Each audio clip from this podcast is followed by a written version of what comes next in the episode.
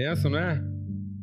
Verdade, muito bom. O pessoal tá meio solene hoje aqui, né? Tá meio, né? Maravilha, muito bom a gente estar tá aqui, poder adorar a Deus e cantar isso mesmo. O amor é, é, é o fundamento né, de todas as coisas. É esse conhecimento do amor de Deus que faz com que a nossa vida seja eterna. Amém, amado? Nossa vida é eterna porque ela foi gerada em um amor eterno, um compromisso eterno, uma palavra eterna. Enquanto nós não conhecemos o amor de Deus, a gente é menino, inconstante, levado de um lado para o outro por qualquer tipo de pensamento, é, seduzido pela nossa própria carência e necessidade.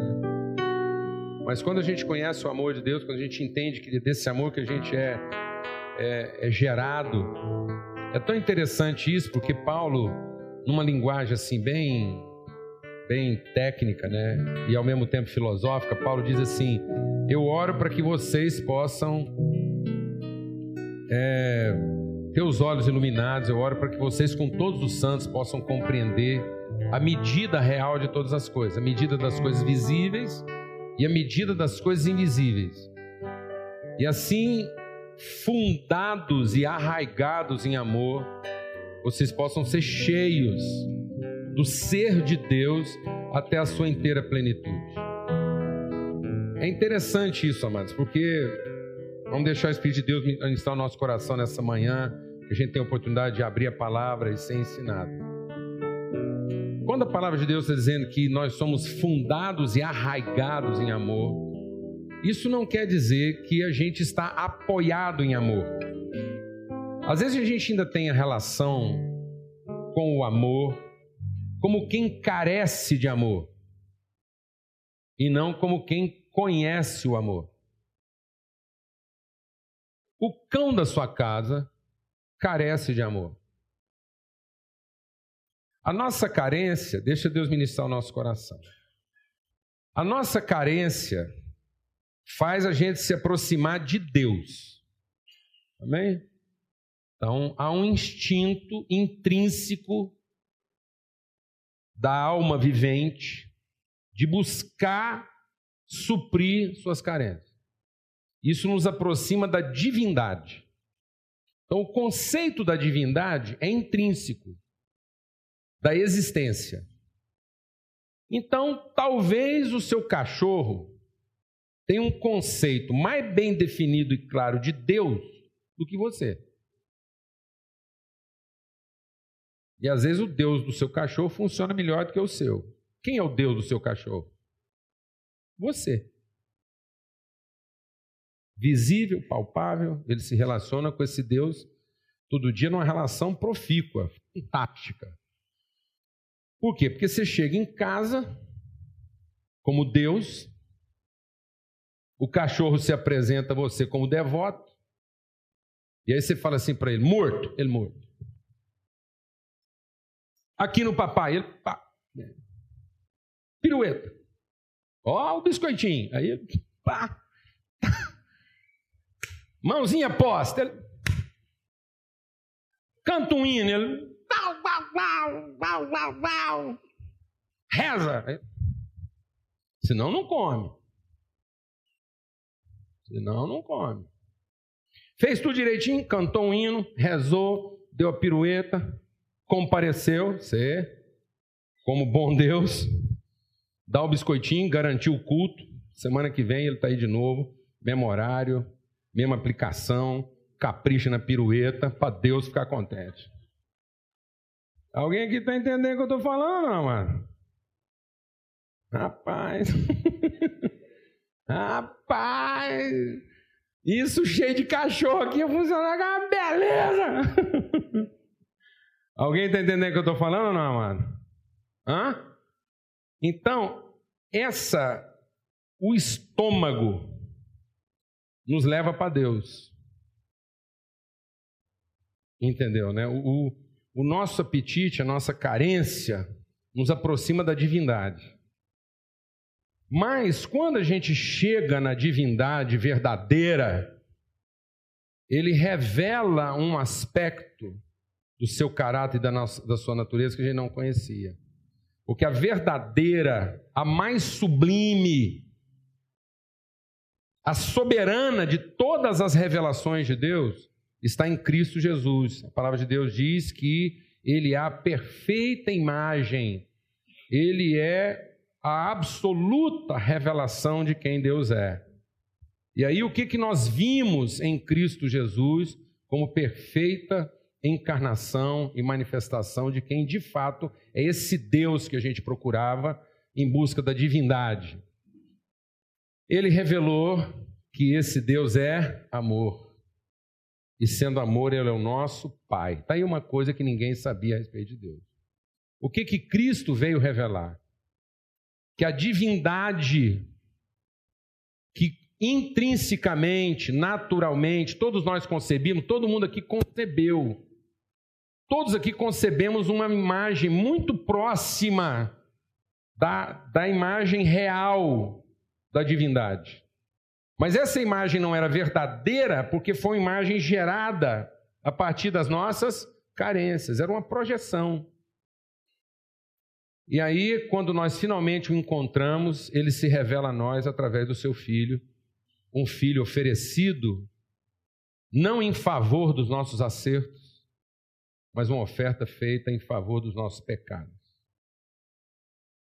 A divindade sempre respondeu bem aos nossos acertos, mas a gente não sabia que ela continuaria respondendo bem, apesar dos nossos erros.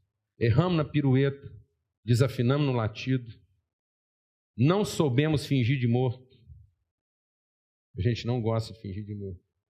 E mesmo assim, ele continua nos abençoando. Aí nós descobrimos que ele não era Deus. Ele era quem? Pai. E que ele não estava reunindo devotos, ele estava formando uma família. Amém, amado? Isso foi revelado na figura de Cristo Jesus. Amém? Então agora a gente está aqui como família, para conhecer, para que a nossa fé vai sendo cada dia mais aperfeiçoada no conhecimento de Deus. Amém? Amém, amados? É isso que nós queremos, conhecer melhor a Deus. Esse é o momento que a família reúne, não para fazer piruetas, não para fingir de morto, não para encantar Deus com o nosso malabarismo, mas nós estamos aqui para conhecê-lo, para ter uma, um encontro íntimo de família, onde cada um traz seus desafios traz suas necessidades, mas também onde cada um traz suas convicções, suas certezas. E aí, voltando ao que Paulo diz lá em Efésios, ele diz assim: Eu oro para que vocês conheçam Deus de tal maneira que vocês possam estar o quê? Arraigados e fundados. E aí, quando Paulo usa isso, deixa Deus ministrar o seu coração aqui essa manhã para a gente poder entender melhor a palavra. Quando Paulo usa a expressão arraigado e fundado, ele não está dizendo apoiado. Não é o Deus com quem eu conto, é o Deus a partir de quem eu sou formado. De modo que eu não me encho de Deus de fora para dentro. Eu me encho de Deus de dentro para fora. Eu vou sendo cada vez melhor eu mesmo, quanto mais eu conheço de quem é a minha origem. Eu vou ficando mais, cada vez mais parecido com a minha verdadeira imagem quanto mais eu estou identificado com aquele que a gerou. É dele que eu vim. Eu estou indo para Deus porque é de lá que eu vim. Eu não preciso deixar para Ele claras as minhas expectativas, mas eu quero ter convicções claras a partir dele. Amém, amado? Então, Ele não é mais o Deus a quem eu me apresento movido apenas pela carência que eu tenho a ser satisfeito. Ele é o Deus a quem eu me apresento pelo desejo intenso, incontrolável de conhecê-lo cada vez melhor, para que eu seja melhor correspondente de quem ele já é. Amém? Você crê nisso, amado? Por isso o amor, amado. Quem conhece o amor se libertou das suas carências. Amém? O amor liberta o amigo de ter que satisfazer sua necessidade. Glória a Deus, amado. Amém? Porque senão ele nunca vai ser amigo. O amor liberta a mulher amada de ter que satisfazer seus apetites. Glória a Deus, não. A gente estava compartilhando aqui hoje de manhã. A gente é meio movido a desejo, movido a apetite. E a gente sabe o tanto que isso é instável. Os apetites são instáveis. Esse subjetivismo da fome é altamente volátil. Você acaba de satisfazer seu desejo, você começa asco daquilo. Entendeu? Depois de uns quatro pastel, a última coisa que você quer é falar de pastel. Hã? Depois de uma pratada de feijoada, a última coisa que você quer ver é um joelho de porco. Não, gente, pelo amor de Deus. Vamos falar disso outra hora. Você sabe como é que funciona isso. Você sabe. Aquele homem muda. O cara muda. Mais ou menos entre 45 segundos a um minuto e meio. Depois que ele teve sua necessidade satisfeita, ele muda. Ele fala, cadê aquele homem que estava aqui? Apaixonado, atencioso, carinhoso. Alguém trocou, desencarnou? O que é isso? Ele mudou de religião? Baixou um espírito nele, porque o cara que era atencioso, gentil, agora está roncando aqui do meu lado, não escuta nada que eu falo, só quer dormir. Você conhece algum homem parecido com esse assim ou não, mano? Hã? E aquela mulher que jeitosa, atenciosa, carinhosa, doce, suave, açucarada, conta tudo funcionando do jeitinho que ela quer. Contraria essa pessoa, você vê. Experimenta contrariar ela. Experimenta não prestar atenção no que ela está falando. Experimenta continuar uma opinião dela com a palavra mas. Acabou, mano. Acabou. Você vai do céu para o inferno, dois minutos. Tem gente que fala assim, o Paulo Júnior fica falando essas coisas, que a Lana deve ser assim. Não, não, mano. Não é porque a Lana é assim. É porque todas aqui são assim. Que eu também sou aquele homem que vira para o canto e dorme. Qual que é a novidade?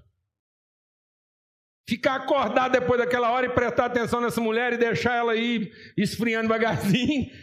Trabalho, tem que ficar firme na posição, não pode dormir, enfia um espinho na unha. Fala, não, bem, tô aqui, tô ligadão. Tô ligado. Vou dormir agora não. Fica firme. Amém? É ou não é verdade? Verdade. Hum. Amém, amados? Então, do que, que nós somos gerados? Qual é a nossa substância? A Bíblia manda que a gente se encha, e aí a gente logo fala assim: enchei-vos, a gente já logo pensa de fora para dentro. Não, enchei-vos de dentro para fora. É um encher que transborda, é um fluxo. Amém, amado? A gente transborda porque isso vai tomando a gente, a nossa consciência, e aí a gente não consegue ser de outro jeito sobra. Amém? Você crê nisso? Vamos cantar de novo esse cântico? Aleluia. Amém. Então vamos cantar de novo. A Bíblia diz que a gente só vai ser gente madura, adulta. A gente só vira adulto quando conhece o amor. Até a gente conhecer o amor, a gente é criança. A gente é criança. É menino, é inconstante, se dá o direito de emburrar, se dá o direito de mudar os compromissos, de alterar a palavra que foi empenhada, porque é menino. Mas quando a gente conhece o amor, a gente deixa de ser menino. A gente entende que o amor nos leva a ser responsáveis. O amor nos coloca sempre na posição de cuidar e não de ser cuidado. Glória a Deus, amado. Glória a Deus. Uma pessoa falha com você e você não fica aqui desapontado porque ela não cuidou bem de você. Ela falha com você e você já logo pergunta para Deus, fala: "Deus, como é que eu vou ajudar essa pessoa que eu amo nessa situação porque eu estou percebendo que ele tem um problema grave aqui de postura, de compromisso, de clareza.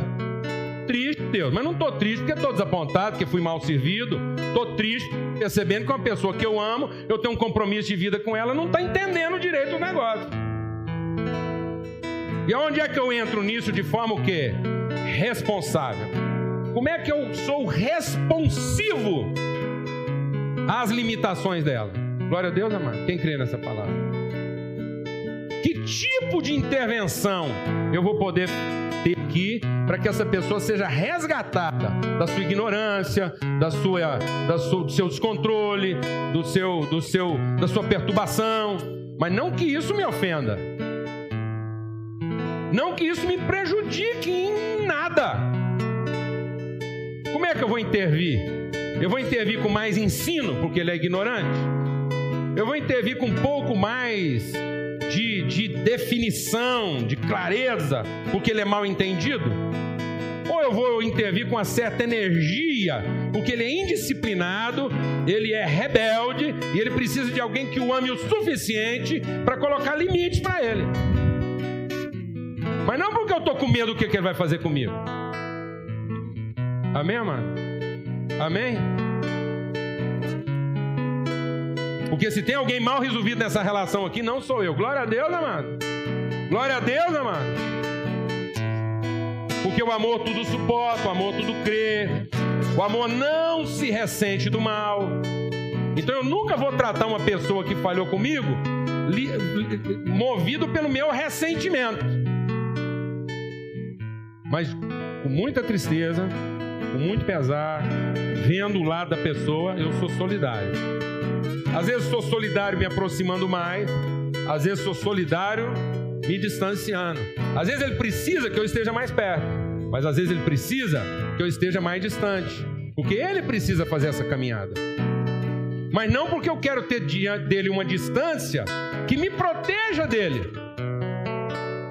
Mas eu quero ter dele uma distância que o force a sair das coisas que o protegem. Amém, mano? Glória a Deus. Quem está entendendo isso aqui? Então isso é maravilhoso, mano. Isso é maravilhoso, porque isso é uma libertação. O amor liberta a gente. Amém? Nós conhecemos a verdade. Qual é a verdade? A verdade é o amor. Paulo fala sobre isso, seguindo a verdade em amor. Não há verdade fora do amor. Seguindo a verdade em amor, nós crescemos em tudo. Conhecereis a verdade. O que é a verdade? É o amor de Deus revelado de maneira substanciosa, substantiva, materializado. O amor que se materializa, que, o amor que ganhou objetividade no seu subjetivismo. O amor que se engajou, que assumiu o compromisso, que empenhou a palavra e sustenta essa palavra, haja o que houver. Que morre em favor do outro, mas não fere a palavra assumida. Amém, mano? Pronto, essa verdade liberta a gente, então a gente vai lá agora e consegue não se ressentir do mal, não procurar o próprio interesse, não desanimar, suportar todas as coisas. Amém? Aleluia, graças a Deus. Vamos cantar de novo esse canto.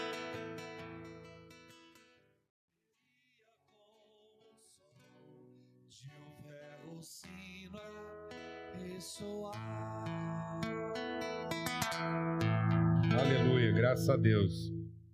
Bom, amém? A gente quer compartilhar algo hoje de manhã dentro desse entendimento, né? É, prosseguindo nesse entendimento. Abra sua Bíblia lá no livro de Atos. Atos capítulo 2.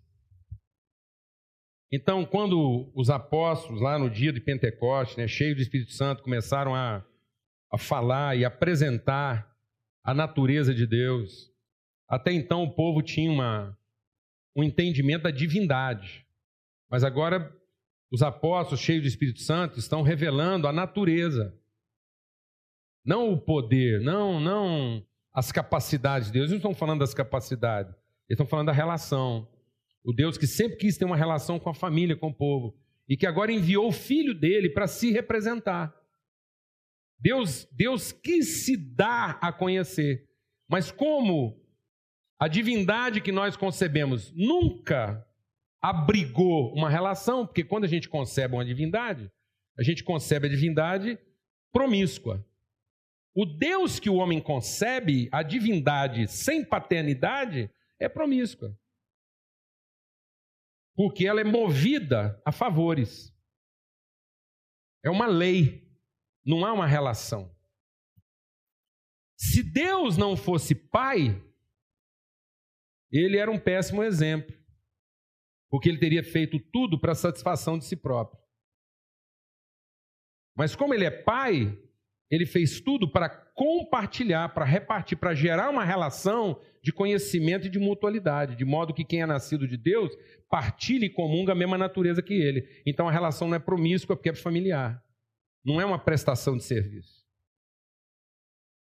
Então, a concepção de um Deus que é só divino e que basta um pouquinho de oferta, ele logo faz o que a gente está precisando, isso é promíscuo. Isso é leviano. Amém, amados? Então a gente fica fazendo coisas só para agradar. Então agora eles vêm falando o que, que é o plano de Deus. Não apenas aquilo que é, é, é uma coisa fundamentada em comportamento, em algumas ações favoráveis ou desfavoráveis. Por quê, amados? Porque o conhecimento da divindade deixa Deus ministrar o seu coração. Vamos ler o texto aqui. Ele diz então: quando eles apresentam a natureza de Deus e o seu plano através do seu filho, Deus o fez, né? ele é prometido, essa é a promessa. Então, ele apresentou para nós o seu filho, deu para nós, colocaria né, a, sua descendência, que Deus estava gerando em Cristo Jesus, a, a, o cumprimento da promessa de um descendente que ele fez para Abraão, que era uma promessa toda voltada para a família, para as relações. Então o povo ficou chocado com aquilo. Aquilo era algo de Deus que eles nunca tinham escutado, eles não sabiam. Então a pergunta foi: a pergunta foi, lá em Atos 2, verso 37, o que, que nós vamos fazer? E Pedro então respondeu, verso 37, o que, que vocês vão fazer? O que, que nós vamos fazer? Arrependam-se e cada um de vocês seja batizado em nome de Jesus Cristo para perdão dos seus pecados e receberão o dom do Espírito Santo. Pois a promessa é para vocês, para os seus filhos, para todos os que estão longe, para quantos o Senhor nosso Deus chamar. E com muitas outras palavras, os, os apóstolos advertiam aquela gente dizendo: salvem-se. E aí, de novo, não é salvem-se no sentido individual. Não é salve-se, cada um a si próprio. É salvai-vos. É salvem-se uns aos outros. Então é uma salvação numa perspectiva relacional e não individualizada. É a salvação que só um Deus Pai pode dar e não um Deus divino apenas. Não é o que, que eu faço para me salvar diante de Deus, mas o que, que eu faço para salvar as pessoas na revelação de quem Deus é. Uma vez que eu fui salvo sabendo que Deus é meu Pai, como é que eu vivo a vida agora para que as pessoas sejam salvas? Amém, mano? Então eu não vivo a vida para minha própria salvação. Eu vivo a vida para a salvação de todo filho de Deus que ainda não conhece que Deus é Pai e que pode estar perdido aí achando outra coisa. Amém? Amém? Então ele diz: por quê? Para que venham. Esse arrependimento é para que venha finalmente o Espírito Santo. E o Espírito Santo vai testificar com o nosso espírito que nós somos o quê? Filho de Deus. Para que venham os tempos de refrigério pela presença do Espírito Santo.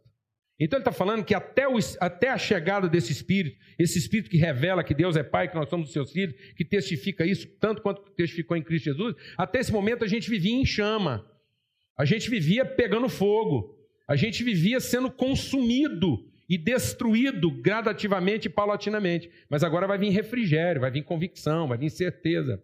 E ele coloca isso e ele diz assim: e os apóstolos ensinavam isso com muitas outras palavras, mas o cerne dos ensinamentos dos apóstolos é: salvem-se uns aos outros de uma vida perversa, de uma forma perversa de pensar, de uma cultura perversa de comportamento.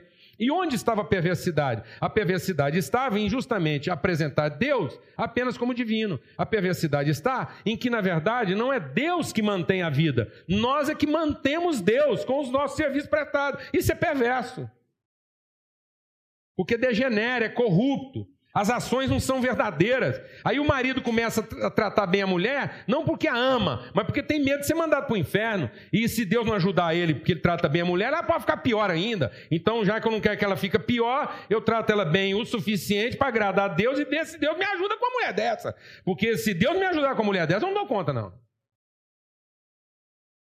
Com um marido desse aí, só Deus me dando, que eu casei com ele achando que era uma coisa, depois fui descobrindo que era outra e tal, e aí, agora como é que eu faço? Só Deus nessa causa. Então eu preciso de Deus para enfrentar um câncer, enfrentar um desemprego, enfrentar uma empresa quebrada, e aí a gente vai se promiscuindo, achando que as nossas ofertas controlam Deus.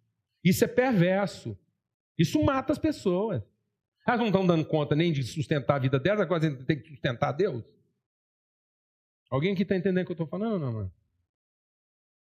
Isso torna as relações muito cruéis.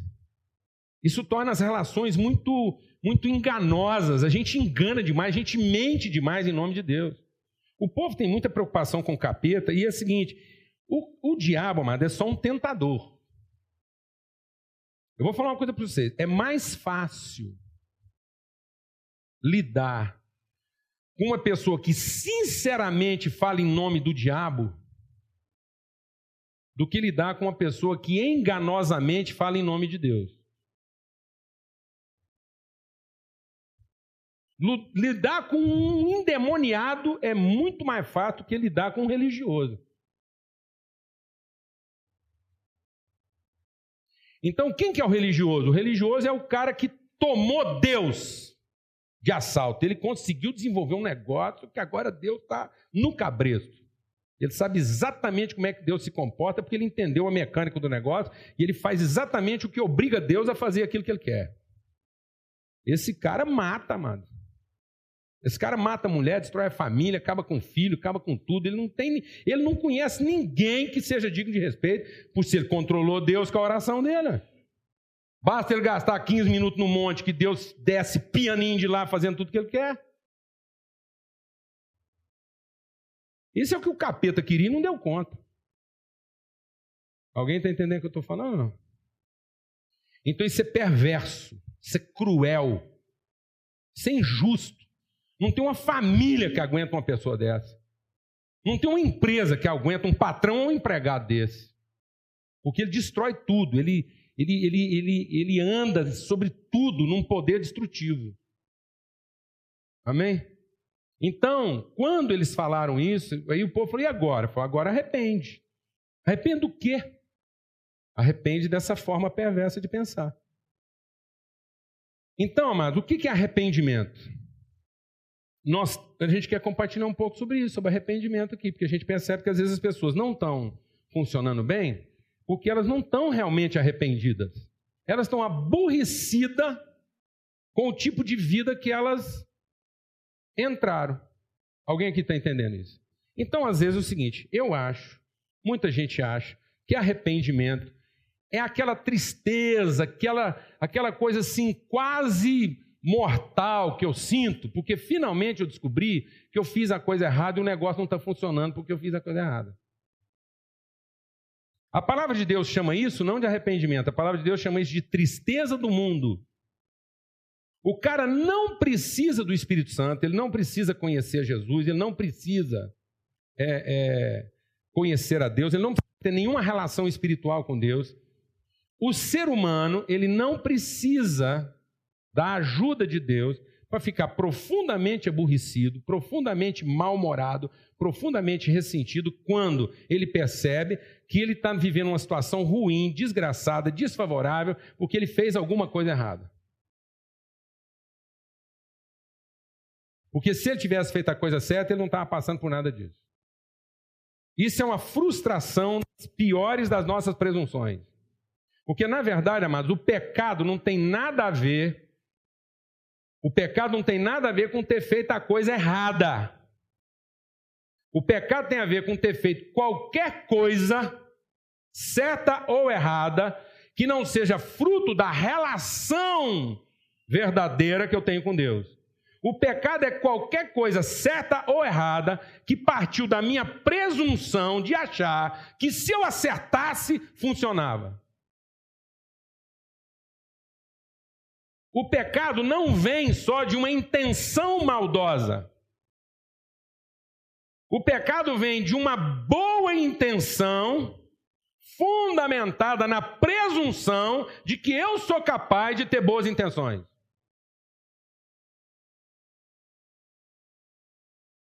O pecado vem de gerar qualquer tipo de proposta, sentimento, ou ação que esteja fora da minha relação original de, com Deus.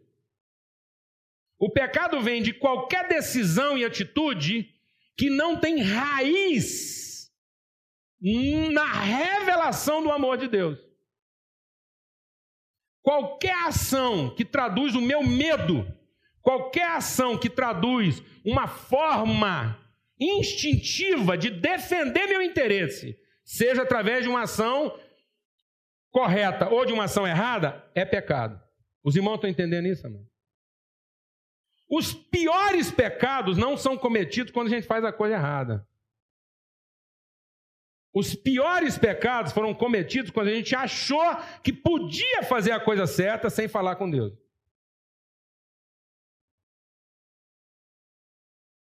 Existe uma parábola na Bíblia que desgraçadamente batizaram essa parábola com um nome que não tem nada a ver com a história. A parábola do filho pródigo, que essa não é a história do filho pródigo, aquela história. Presta atenção no que está acontecendo naquela história. Jesus está conversando com o fariseu. O que, que era o fariseu? O fariseu é o cara que colocou a rei em Deus. O fariseu é o cara que foi estudar a Bíblia para encontrar formas de controlar Deus a partir do que Deus falou. Alguém está entendendo o que eu estou falando? Hã? O fariseu é o cara que estudou o código para controlar o sistema. Ele nunca quis aprender nada. Ele nunca quis conhecer Deus, ele não queria ser ensinado. Ele foi descobrir formas de dominar o sistema a partir da habilidade em lidar com o código. Ele falou assim: eu, se, eu, se eu pegar tudo que Deus falou, eu enquadro ele.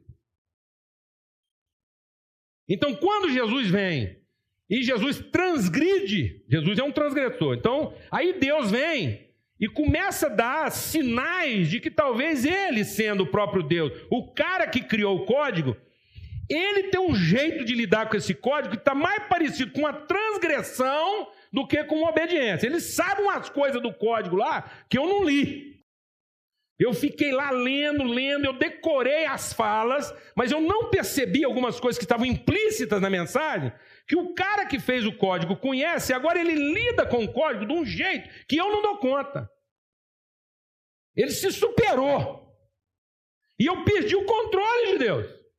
Eu estava aqui armado para receber um Deus que eu ia enquadrar. Ele veio fora do esquadro, ele não come na caixa, ele transgrediu o que ele mesmo me falou. Ele tinha falado para mim o seguinte: olho por olho, dente por dente. Agora ele vem e fala para mim amar os meus inimigos. Esse cara é um transgressor. Alguém está entendendo o que eu estou falando ou não, mano? E aí agora esse fariseu ele está com dificuldade.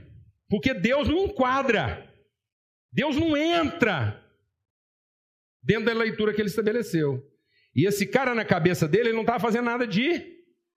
Esse cara é o pecador que fez tudo certo. Os pecadores que fizeram tudo errado, as prostitutas, os ladrões, os falsários, os mentirosos, os proscritos. Quando esse povo, quando os bandidos, quando os caras fizeram tudo errado e tinha consciência que tinha feito tudo errado. Quando esse povo viu Deus desenquadrado, quando eles viram Deus como um transgressor aparente do próprio código, rapaz, nós temos esperança. Tem chance para nós que fizemos tudo errado. Porque parece que o homem vem apresentando um negócio aí agora de Deus que ninguém sabia e que dá chance para quem fez tudo errado. Alguém está entendendo o que eu estou falando não? Mas os caras que quiserem enquadrar Deus fazendo tudo certo, Jesus está falando com eles. Falou assim: eu falo um negócio para vocês. Tem um filho aí de Deus que pegou tudo que Deus tinha dado para ele e enterrou tudo na lama. Esse cara ele transgrediu tanto que ele ficou páreo da coisa mais espúria da nossa sociedade. Ele ficou abaixo do porco. Ele foi viver na lama e ele ficou tão degradado, esse homem que fez tudo errado, ele ficou tão degradado, ele, ele usou mal a chance que deu para ele, que ele ficou tão degradado, que para ele banquete é lavagem. Se der uma lavagem para ele, ele agradece. Tão degradado que está. Quando esse cara caiu em si e ele percebeu que de fato ele fez tudo errado, Ninguém precisou ajudar ele, ninguém precisou fazer um apelo, não precisava fazer campanha evangelística, ninguém precisou fazer nada. Esse cara lá, sozinho, de dentro do chiqueiro, ele tomou uma decisão na vida dele, voltou para Deus e falou: só tem uma chance da minha vida voltar a parecer com aquilo que um dia ela foi. É se eu ir lá falar com meu pai, porque eu conheço que meu pai ama. E meu pai sempre tratou bem as pessoas. Ele sempre teve um coração para a gente. Então eu vou sair daqui e vou falar com meu pai, porque lá eu tenho esperança. Amém, mano? Amém? O que ele se lembrou de quem? Do pai. Que por ser pai, até os empregados ele tratava bem. Amém, mano? Amém. Jesus está conversando com quem? Com os fariseus. Aí a igreja, por séculos, conta essa história. Como se Jesus estivesse contando essa história para contar a história do cara que fez tudo errado. E aí a gente vai entendendo por que, que convém para a gente só ler essa história por esse lado. Eu estou entendendo que essa história toda foi contada não é para contar a história do menino que fez tudo errado e que se arrependeu e voltou para Deus, porque isso foi uma coisa assim quase que espontânea. Ele se acertou com o pai rapidinho. Ele, o cara que fez tudo errado e que percebe que fez tudo errado, quando ele se lembra do amor de Deus, porque quando o cara lembra do amor de Deus, ele encontra esperança para o seu desatino. Isso é quase espontâneo. Será que é essa pessoa que nós estamos precisando ajudar? Será que Jesus está contando essa história para fariseus, para falar dessa pessoa? Ou será que Jesus contou toda essa história, como é que o pai recebe o transgressor que fez tudo errado, para chegar na parte da história que realmente interessa? E a parte da história que talvez realmente interessa e que nós não meditamos nela como deve. É o cara que estava totalmente perdido, porque ele ainda achava que a salvação dele estava no que ele pudesse fazer de certo. E que ele só estava desgraçado porque o Deus que pode remunerar à altura as coisas certas que nós fazemos, não dava a ele o devido reconhecimento. Alguém está entendendo o que eu estou falando não, amado? Então, amados, aqui nós temos esse dilema entre conhecer e querer ser reconhecido. Amém, amado? Você lembra dessa história? E sabe qual é o fim de quem a gente não sabe o fim?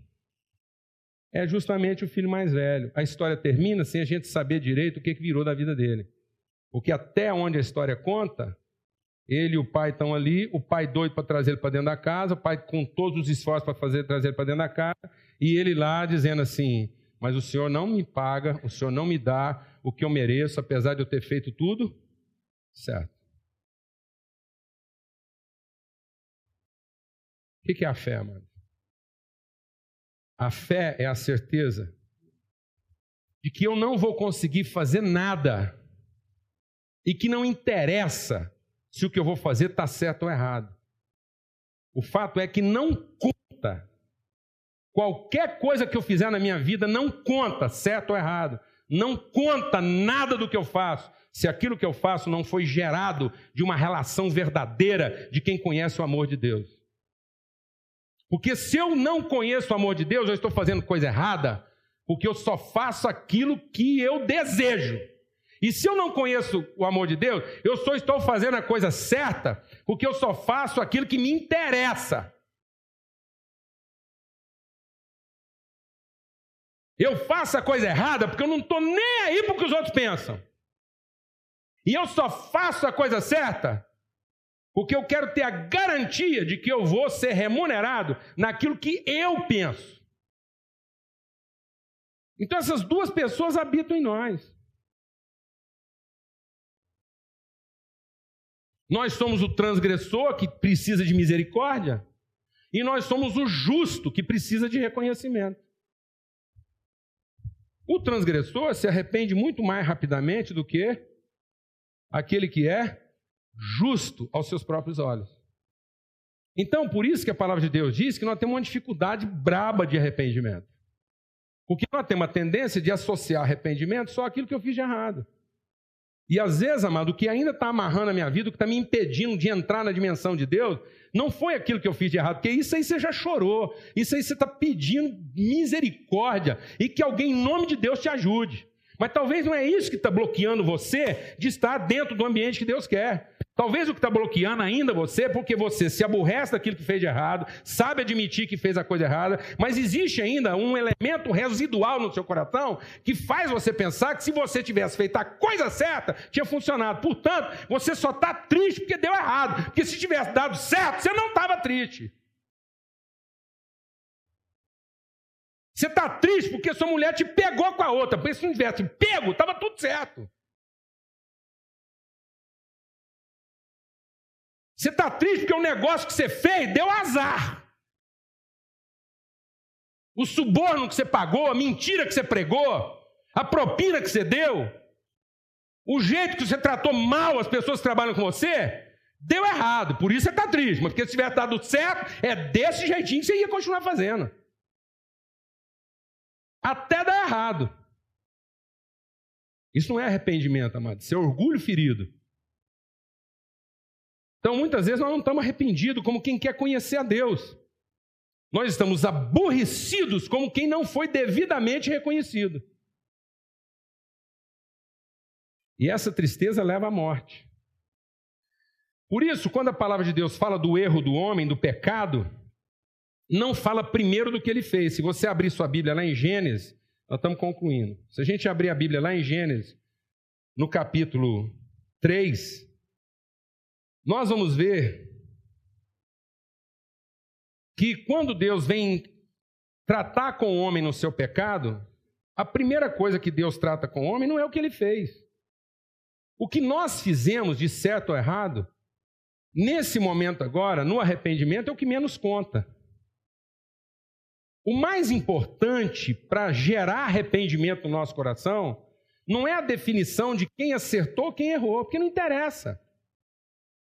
Porque às vezes eu estou erroneamente, eu estou enganosamente direcionado, eu estou direcionado de maneira equivocada porque eu estou só triste pelo que eu fiz de errado, mas eu não estou percebendo que às vezes foi o que eu fiz de certo que não me permitiu conhecer Deus ainda totalmente. Alguém está entendendo isso?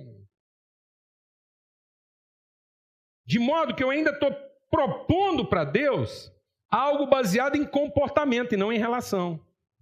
Às vezes o que eu estou chamando de arrependimento é só a tristeza que eu pago para Deus resolver logo esse problema e me devolver a posição que eu perdi.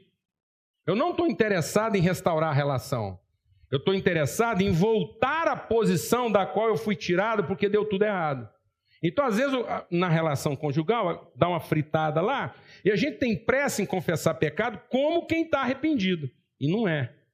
É só a tristeza que nós estamos pagando para deixar a gente voltar para a posição que nós saímos. Tanto é que a gente tem a tendência até de minimizar. Mas é só por causa disso que você está aborrecida? Se é por causa disso, você me perdoa. E eu posso dormir com você hoje à noite de novo? E vai rolar assim um clima de arrependimento? O marginal está lá. O safado está lá. Ele só encontrou na linguagem cândida a forma de resolver o problema dele mais rápido. Então, às vezes, a pessoa traz um problema para você, isso é muito comum. A pessoa chega, o casamento dele está assim, desmontado por inteiro. Ele chega para você e está ali, fala assim: Ó, oh, vim aqui buscar ajuda, pastor. Deus está falando, eu estou arrependido. É mesmo? É, estou arrependido. E assim, vamos orar aqui, vamos pegar com Deus. Para quê, irmão? Não, para restaurar logo esse casamento, em voltar. Falei, isso pode levar assim, uns cinco anos? Não, tem que ser semana que vem. Eu quero que Deus restaure isso sim, semana que vem. Não, mas se você tiver que esperar por essa mulher aí uns cinco anos, dá para esperar não? E se ela quiser continuar aborrecida com você aí mais uns três ou quatro anos, você não firma não? Quanto tempo vai durar esse amor seu?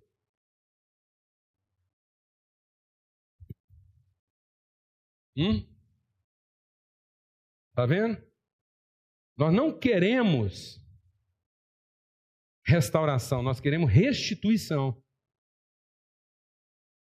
A nossa tristeza não está no dano que eu causei e no fato de que finalmente eu reconheci que a relação estava mal construída.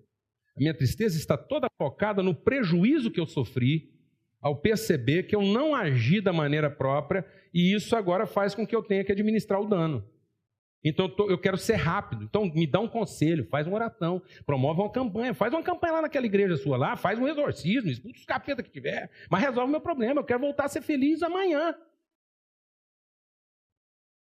Mas se você tiver que sofrer uns quatro anos em nome dessa felicidade, você não sofre, não?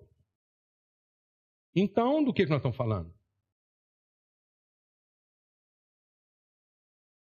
Então você não veio aqui buscar direção, você veio aqui buscar solução. E foi a busca de soluções que te levou aonde você foi. Porque, na verdade, o homem só pecou porque ele buscou soluções sem buscar direção. Ele não queria uma relação que o direcionasse, ele queria um Deus que o abençoasse.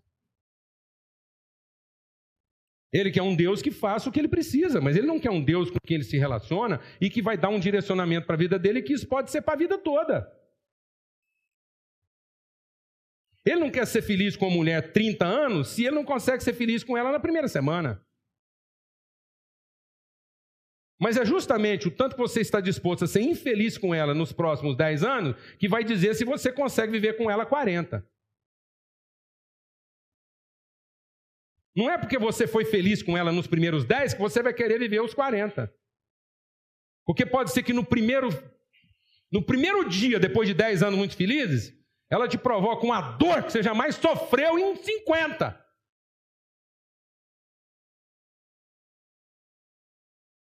E aí os 10 não vão contar. Ou vai? O prejuízo é grande. E aí você vai lá pedir para Deus para que Ele te dê uma solução. Está me entendendo isso aqui ou não? Mano? Amém. Amém. Então, quando o homem pecou, Deus não veio falar de atos, de práticas. A primeira pergunta que Deus fez para o homem, aqui em Gênesis 3, foi: Onde você está? E é aqui que começa a questão do pecado. O, pecado começa, amados, quando a minha raiz está fora de lugar. O pecado não começa a partir de um comportamento equivocado. O pecado começa a partir de um posicionamento equivocado. O pecado começa a partir do momento que eu estou num lugar que não condiz com o lugar com que eu me relaciono com Deus. O pecado começou porque o homem já não estava no lugar onde ele comumente encontrava com Deus para eles partilharem o mesmo pensamento e a mesma ideia. Amém, amado? O pecado começa porque, de alguma forma, eu estava no lugar onde Deus falou que eu nunca deveria estar. Para fazer a leitura da vida numa perspectiva que eu nunca devia ter. Então o pecado ele começa a partir de uma perspectiva equivocada. Eu estou vendo a vida numa perspectiva equivocada. A leitura que eu estou fazendo da vida está toda errada porque eu estou no lugar errado. Não é a relação com Deus que está me alimentando. E como eu estou fora de lugar, agora eu estou susceptível de outra informação. E aí a pergunta seguinte de Deus foi: uma vez que você não se encontra no lugar onde nós sempre deveríamos nos encontrar, quem te disse coisas que eu nunca te disse? Então, a partir de um posicionamento equivocado a partir de uma leitura equivocada da vida, eu estou susceptível, eu estou, eu estou aberto a receber informações que não virão de Deus. Porque a leitura mudou. a forma de entender a vida. Eu vejo a minha mulher de um jeito que eu nunca deveria ter visto. Então, se eu vejo a minha mulher de uma forma que eu nunca deveria ter visto, consequentemente, eu estou aberto a receber informações a respeito dela que não correspondem à verdade, mas correspondem às impressões que eu tenho dela. E aí, amado? Para não dizer outra coisa, porque seria deselegante e chulo, a lambança está feita. Alguém aqui me entende? Porque aí o ato último dessa trajetória desgraçada é que eu só tenho uma chance: é de fazer alguma coisa certa ou errada, a partir de uma percepção equivocada que vem de um posicionamento equivocado. Meu lugar está errado, minha leitura está equivocada, então, consequentemente, não interessa o que eu vou fazer, certo ou errado, isso não vai funcionar. Porque se fizer, se der errado, deu a lógica. E se der certo, vai ser pior ainda, porque eu cheguei à medíocre imbecil conclusão de que eu consegui fazer uma coisa certa a partir do lugar errado.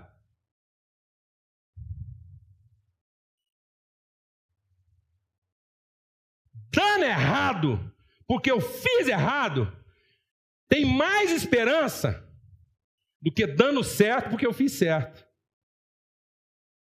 Então tem hora na vida, amados, que a gente tem que pedir para Deus para que aquilo que não foi gerado nele dê errado o mais rápido possível, para que eu tenha a chance de voltar à consciência.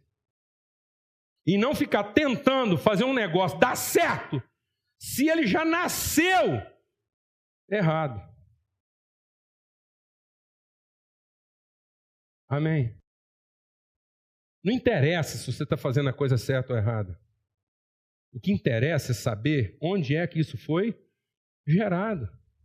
A partir de qual relação? A partir de qual lugar? Onde as minhas raízes estavam enfiadas? Que tipo de pensamento eu me alimentei? O que, que foi o norte do meu coração? Com que percepção, com que sensibilidade, com que entendimento eu vi isso? E aí sim, aí, amado, eu posso até fazer errado que vai dar certo. Amém? Eu posso até me equivocar, às vezes eu posso até não saber me explicar direito.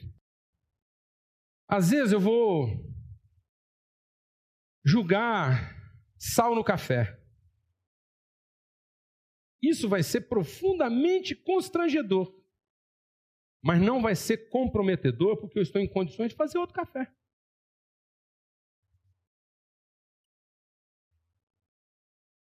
Amém, mano? Porque a relação está sarada. O erro não põe tudo a perder. Porque o acerto não põe tudo a salvar. A relação é que é boa. Porque ela é original. Então a minha convicção de fim vem de uma convicção de princípio. E não de cobiça ou desejo. A coisa é boa não porque eu a desejei com todas as forças do meu coração. A coisa é boa porque ela nasceu no lugar certo. Ela nasceu de alguém resolvido e não de alguém carente. O que não interessa se uma pessoa está fazendo a coisa certa ou errada. Se isso está sendo feito pela carência, ele está fazendo de errado porque é de estúpido. E está fazendo boa porque é corrupto. Porque o carente só faz a coisa certa porque é corrupto. E o carente faz a coisa errada porque é estúpido. Então nada vai prestar vindo de um estúpido ou de um corrupto. Glória a Deus, amado.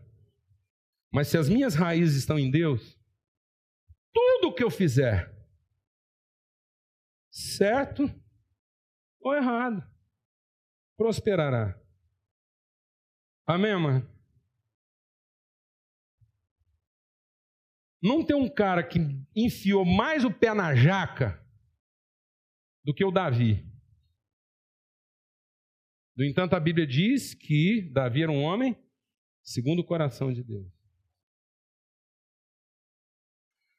A única coisa que Davi não perdeu foi o seu senso de lugar. No momento em que ele foi confrontado com Deus, ele não explicou, Amém, mano? Davi, Davi fez tudo errado. Mas no momento que ele foi confrontado com Deus, ele não começou com aquela baba de jiboia. Não, Natan, sabe como é que é? Eu estava meio carente, época de guerra, mulher nervosa. Eu tenho uma mulher nervosa, Natan. Eu tenho uma mulher nervosa. Essa mulher, tive que amaldiçoar ela. Essa mulher hoje está estéreo porque essa mulher não conhece Deus. Essa mulher não conhece Deus, não, Natan. Você não sabe o que é ser casado com uma mulherzinha dessa, não. Esterilizei ela. Aí tô lá. Tô velha. Já guerriei demais, matei muita gente, sujei minha mão de sangue. Agora tem uns meninos lá fazendo isso para mim. Tava aqui folgadão de tarde, sem fazer nada. Tá entendendo, Nathan? Aí uma mulher lá dando sopa, linda, maravilhosa. Você tem que ver a mulher. Você quer que eu traga ela aqui para você ver qual foi o tamanho da minha tentação, para ver se você resistia? Rapaz, tem hora que você tem que ficar escutando os caras, duas horas te falando isso. O cara senta na sua frente e vai te explicar por que, que ele pecou. Eu não estou interessado em saber por que, que o cara pecou, não. Você está interessado em saber? Ele me conta a história. Eles levam a gente para dentro do motel. Leva, te conta em detalhes.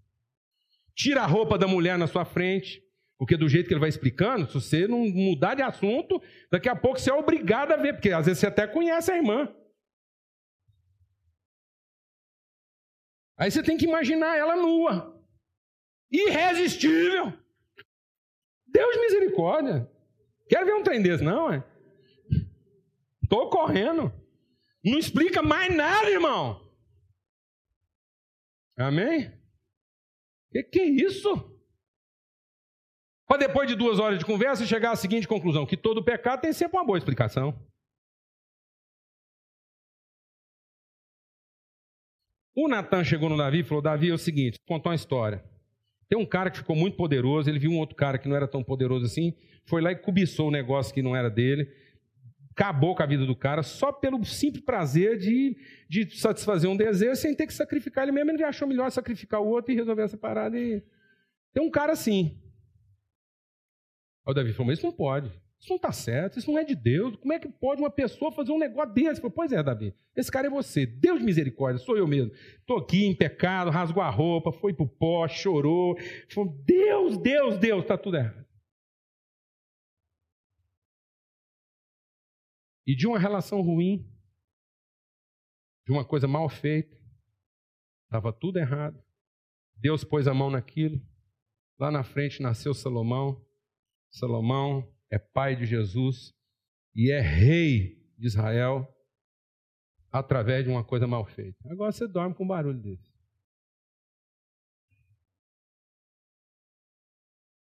Alguma vez o mal feito prestou? E eu estou contando essa história para você sair daqui fazendo mal feito? Não, mas essa história está sendo contada para a gente entender que quando a gente conhece a Deus e entende a vida a partir do lugar certo, e ouve as coisas da perspectiva de quem está com a raiz em Deus, o certo não vai nos tornar melhores e o errado não vai nos desgraçar. Nós vamos fazer coisas erradas que vão nos deixar constrangidos. Vamos fazer coisas certas que vão nos deixar satisfeitos. Mas nem a minha satisfação e nem o meu constrangimento vai comprometer aquilo que é o projeto eterno de Deus para minha vida. Não interessa o quanto eu esteja constrangido, não interessa o quanto eu esteja satisfeito. O meu desafio é que nem o meu constrangimento e nem a minha satisfação tenham o poder de comprometer aquilo que é a vontade original de Deus para minha vida. Que no fim todo mundo possa saber onde é que eu estava e onde é que eu sempre estive. E onde é que eu quero continuar. Amém? Vamos ter uma palavra de oração. Pergunta para Deus onde é que você está nesse momento. É disso que a gente tem que se arrepender. Antes de se arrepender do que nós fizemos, nós precisamos nos arrepender do fato de que algum dia a gente achou que nós poderíamos resolver alguma coisa, certa ou errada, sem estar em Deus. E essa é a nossa desgraça. Esse é o nosso pecado. A Bíblia diz que tudo que não vem de fé, tudo que não vem dessa relação verdadeira com o amor de Deus é pecado. Não interessa se está certo ou se está errado. Não interessa. Não conta, não vale, não presta nada do que eu decidi na minha vida fora de Deus. E Deus não tem compromisso nem obrigação nenhuma de abençoar aquilo que foi gerado fora dele. Tudo que foi gerado fora de Deus, ele vai destruir para que seja gerado nele. Em nome de Cristo Jesus. Em nome de Cristo Jesus. Senhor, muito obrigado pela tua graça, obrigado pela tua misericórdia, obrigado porque o Senhor é o nosso Pai, nosso Deus. Somos a sua família, família, família. Obrigado que em Cristo Jesus o Senhor revelou que o Senhor transgride as nossas concepções a respeito do Senhor. Obrigado que em Cristo Jesus nós vimos que o Senhor vai muito além do que nós seríamos capazes de pensar ou sequer de pedir ao Senhor. Em Cristo Jesus nós vimos que o Senhor não cabe dentro da caixa que nós criamos para o Senhor. Ele nos ilumina, ele transforma o nosso entendimento, ele revela o que é ser um filho de Deus. O que é ser perseverante, o que é não desanimar nunca, o que é o que é suportar todas as coisas, o que é nunca tratar ninguém a partir de um mau juízo que nós fazemos dele. Ó oh Deus, é muito bom olhar para Cristo Jesus e ver que, além da gente não tratar alguém pelo juízo que fazemos dele, nós também, ó Pai, não tratamos essa pessoa a partir das realidades que nós conhecemos dele. A gente nem pensa o mal e nem se ressente do mal. Às vezes o mal na nossa vida é uma suspeita, outras vezes ela é uma realidade. Mas nem a suspeita nem a realidade vão interferir no amor e no compromisso que nós temos com as pessoas. Nós queremos ser na vida delas a expressão de um filho de Deus. Tua palavra diz que quem vê um filho vê o Pai. Nós queremos que a nossa vida seja um reflexo vivo de quem o Senhor é. Que quando alguém olhar para nós e ver o Filho, vai ver o Pai. Assim como nós olhamos para Cristo e vimos o Pai, as pessoas vão poder olhar para nós e nós estamos com a nossa vida em Cristo e, ó Deus, elas vão conhecer o Pai. Vão conhecer como é que essa família funciona. Que aqui ninguém fica pensando e nem preocupado se vai acertar ou se vai errar. Porque aqui nós estamos ocupados em conhecer a Sua vontade e decidir em plena harmonia com o Senhor, ó Pai, no nome de Cristo Jesus. No nome de Cristo Jesus. Que o Senhor faça resplandecer sobre nós o teu rosto